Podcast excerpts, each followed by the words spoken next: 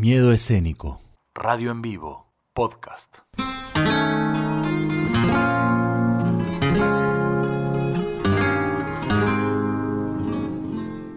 El torero. Mediados de los 90. Había un árbitro en las categorías regionales de Madrid al que todos llamaban torero. Un tipo muy peculiar, como de otra época. Tendría por aquel entonces 40 largos. Era enclenque y miope de gafas gordas. Su físico andaba más cerca de rompetechos que de alguien relacionado con el deporte. En esas fechas, la mayoría de los colegiados ya habían abandonado el negro riguroso y trotaban por los campos de tierra en coloridos trajes de amarillo o algún gris degradado. Pero Torero no. Aquello no iba con él. Seguía siendo un cuervo, orgulloso de otear la carroña. Estoy convencido de que nunca había renovado su uniforme y aún conservaba el mismo modelito Urizar Aspirarte con el que se graduó, negro de algodón grueso. Escudo federativo clavado a la solapa con un imperdible y pantalones extra short con los bordes volados hacia arriba, como las puntillitas de los huevos fritos. Terrible. El día que te arbitraba Torero tenía dos rivales, el equipo contrario y el árbitro. Intuías que iba a ser uno de esos días desde el calentamiento. Torero nunca llegó a la hora. Al límite de la suspensión, casi en la pachanga amistosa para aprovechar la tarde, oías aparcar con violencia a su Seat Panda en la antesala de la extrema unción del que salía atropelladamente nuestro antagonista, así uniformado, ya de pies a la cabeza. Entonces se oía el rumor. ¿Lo ves? ¡Hoy viene Torero! Y entraba en el campo con la lengua afuera para llevarse la primera ovación de la tarde. Comenzaba el partido y se convertía en la cuarta pared. Quedaba terminantemente prohibido dirigirse a él. Nada de hablarle, ni siquiera sostener su mirada porque cualquier gesto era considerado una provocación y motivo de tarjeta. Si gritabas a un compañero, tarjeta. Si te lamentabas por haber perdido un balón, tarjeta. Nada de hablarle.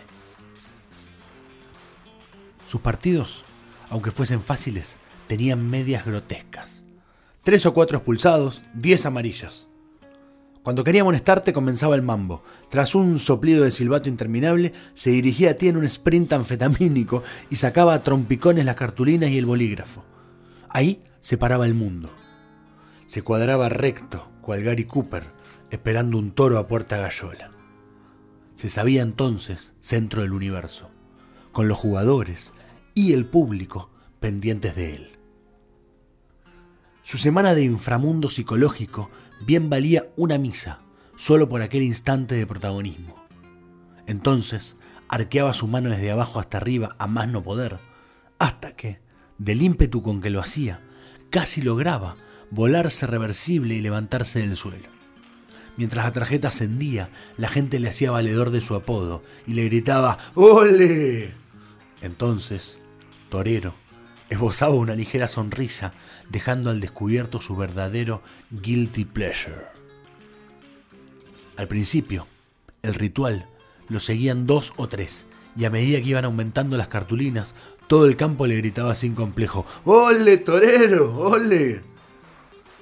Deportivamente los partidos eran un desquicio permanente, victorias pírricas o derrotas de una injusticia clamorosa.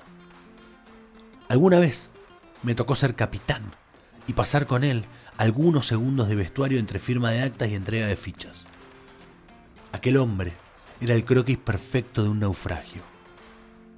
¿Qué puede estar pasando en la vida de alguien para que decida pasar los fines de semana quemando rueda y autoestima en campos de arena?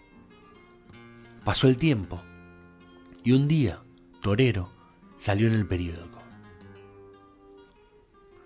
Lo descubrimos en las páginas interiores de Las, en mitad de una clase que teníamos de COU. Mis amigos y yo nos pasábamos el diario alucinados. El titular decía algo así como árbitro regional hospitalizado tras sufrir una brutal paliza. En el cuerpo de la noticia aparecían declaraciones suyas en las que reconocía haber pitado un penalti que no era.